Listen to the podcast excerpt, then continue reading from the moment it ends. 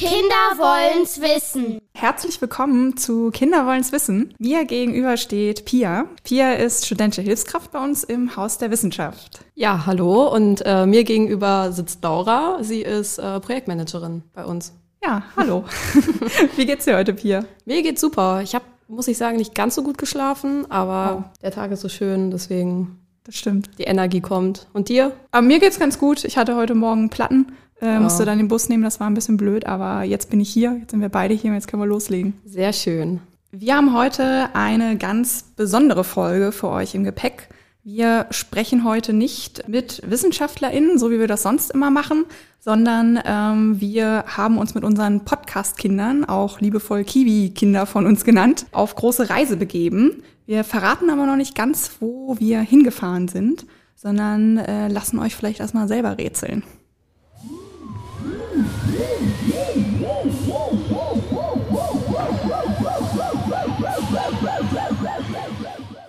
Das klang auf jeden Fall richtig spannend. Äh, ich weiß nicht, ob es manche vielleicht erraten können, wo wir waren. Wir waren auf jeden Fall nicht auf dem Mars, sondern. das wäre schön gewesen. wir waren im Pheno in Wolfsburg. Richtig. Wer das Pheno noch nicht kennt, das Pheno ist ein Science Center. Äh, ein Science Center ist ja eine Art Museum, aber Museum passt dann eigentlich auch wieder nicht so richtig, denn im Pheno darf man alles anfassen im Gegensatz zum Museum. Da soll man sogar auf jeden Fall anfassen auf jeden und Fall. mit experimentieren. Und da haben wir die Kinder mitgenommen, um mal ein bisschen die Welt der Wissenschaft zu erkunden. Und das, was wir da gehört haben, ist eins der Exponate, die man dort findet. Und zwar ist das die Klangbank. Aber was die Klangbank genau ist, das können die Kinder, glaube ich, am besten selbst erklären. Hören wir doch mal rein. Das erste Experiment heißt Klangbank. Äh, Paulina und Linus probieren das aus und setzen sich dazu auf eine Bank, die in der Mitte einen Kreis mit Blitzen hat und einen Lautsprecher. Und wenn man an den Seiten ähm, so eine Metallplatten berührt und sich dann anfasst, also man muss zu zweit darauf sitzen, äh, dann bringt man das in der Mitte zum Leuchten. Wie hat sich das angefühlt, Paulina? Ja, das Gefühl, man hat eigentlich nur etwas Wärme gespürt. Aber ich kann doch gerne auflösen, wie das funktioniert, das Exponat. Die Klangband, so heißt es, hat zwei Metalldinger auf jeder Seite. Und diese Metalldinger liefern diesen Ton. Und der Ton muss auf beiden Seiten basieren. Und dadurch fässt man sich an, da wir Blut im Körper haben und viele andere Stoffe, die leiten können, leiten wir das quasi mit unseren zwei Körpern und den Händen jeweils an den Metallen rüber. Und so kommt der Strom und die Klänge dahin. Und so können wir das Licht sehen und den Klang. So, und auf dem Schild zur Klangbank als Erklärung steht, die Bank fängt an zu vibrieren, gibt Geräusche und Lichtsignale von sich, wenn der Stromkreis zwischen den beiden Messingplatten geschlossen ist. Auch wenn du es nicht spürst, kann dein Körper den Stromkreis schließen und so die Klangbank steuern. Je nach elektrischer Leitfähigkeit, also zum Beispiel die Länge der Verbindung oder Hautfeuchtigkeit, ändern sich die Signale der Klangbank.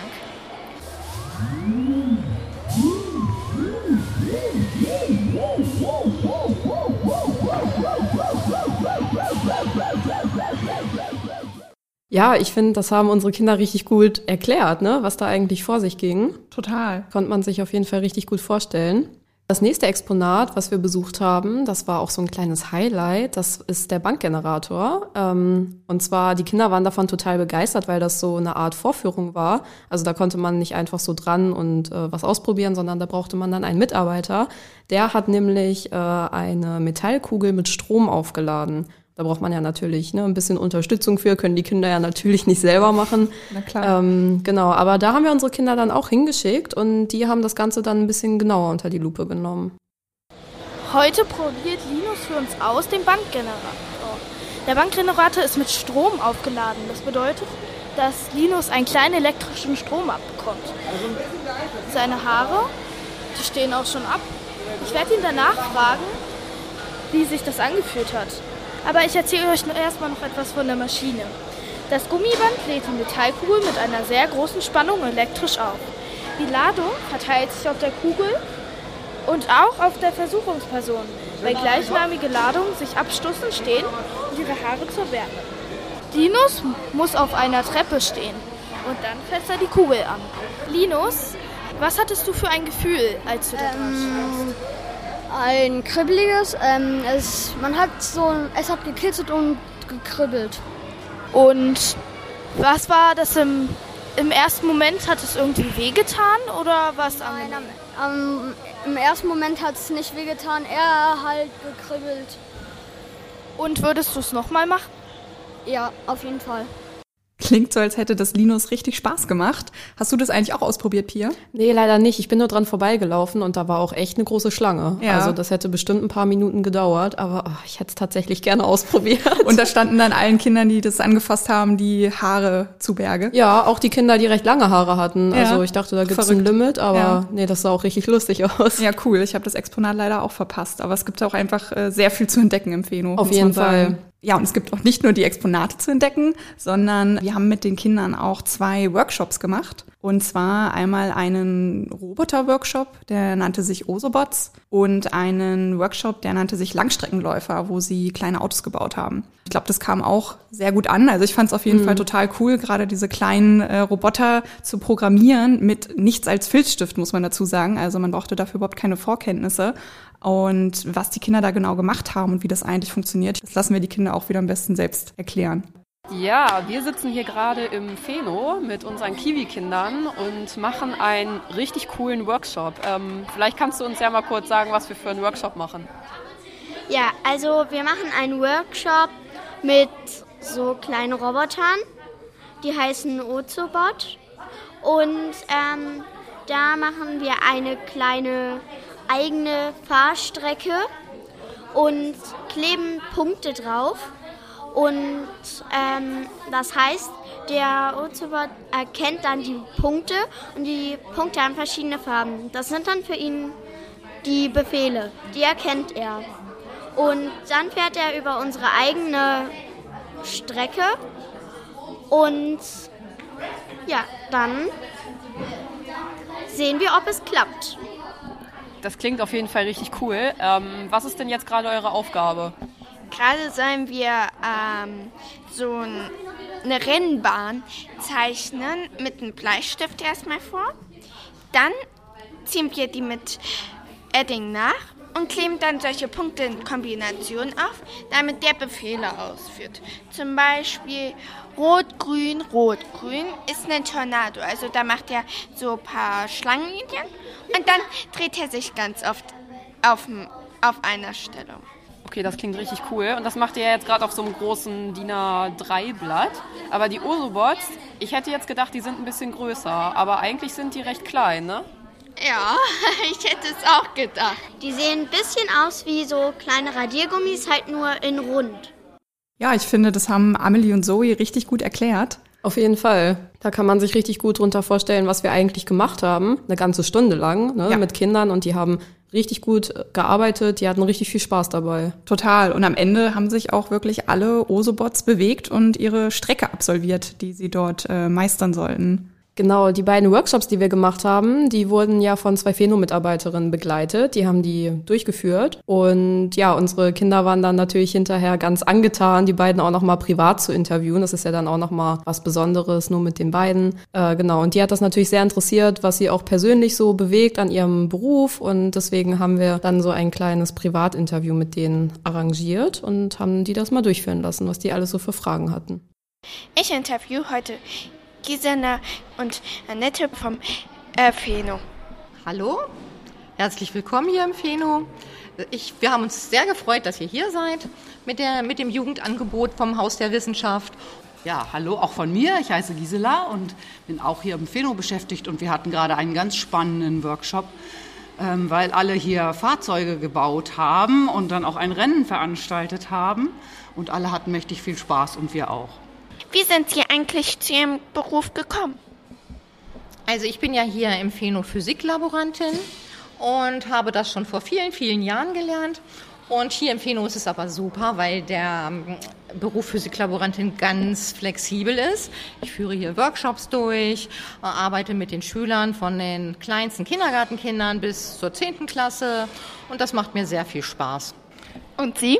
Ja, ich, ich bin eigentlich von Beruf Biologin und ich bin hier im Pheno gelandet, ähm, auch schon vor vielen Jahren und habe schon viele verschiedene Sachen ähm, gemacht. Ich begleite auch die Workshops mit Annette zusammen, aber ich kümmere mich auch um die Kleinen, die hier zu uns kommen, die Kindergartenkinder und die Angebote für die.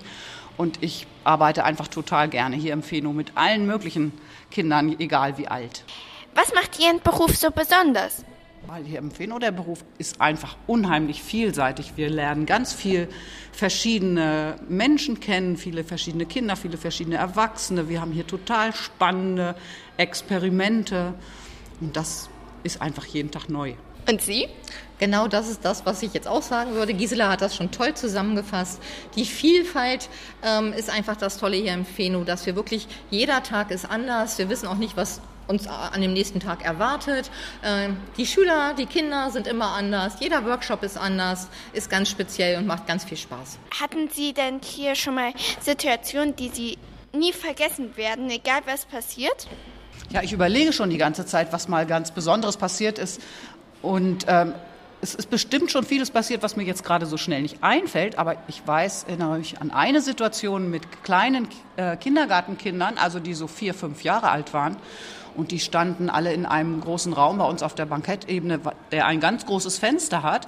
Und von diesem Fenster aus kann man in die Stadt schauen. Und dann sagte ein Mädchen, oh, hier kann man ja die ganze Welt sehen. Und das fand ich so niedlich.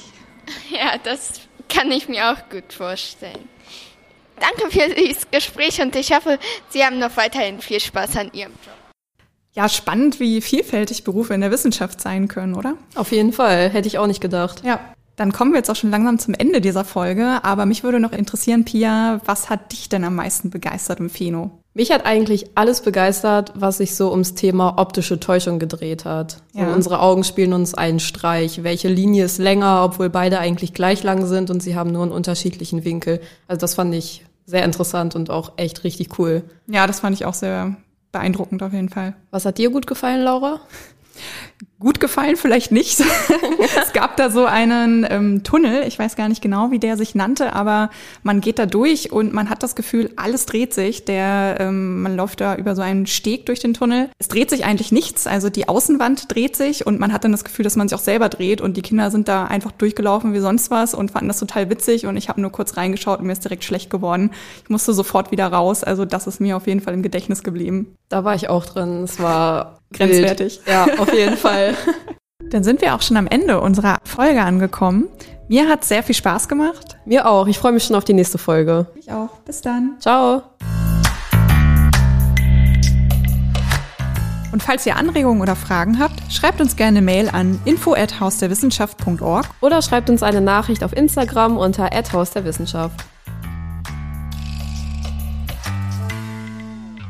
Kinder wollen's wissen ist ein Projekt vom Haus der Wissenschaft Braunschweig im Rahmen des Wissenschaftsjahres 2022 nachgefragt und wird gefördert vom Bundesministerium für Bildung und Forschung.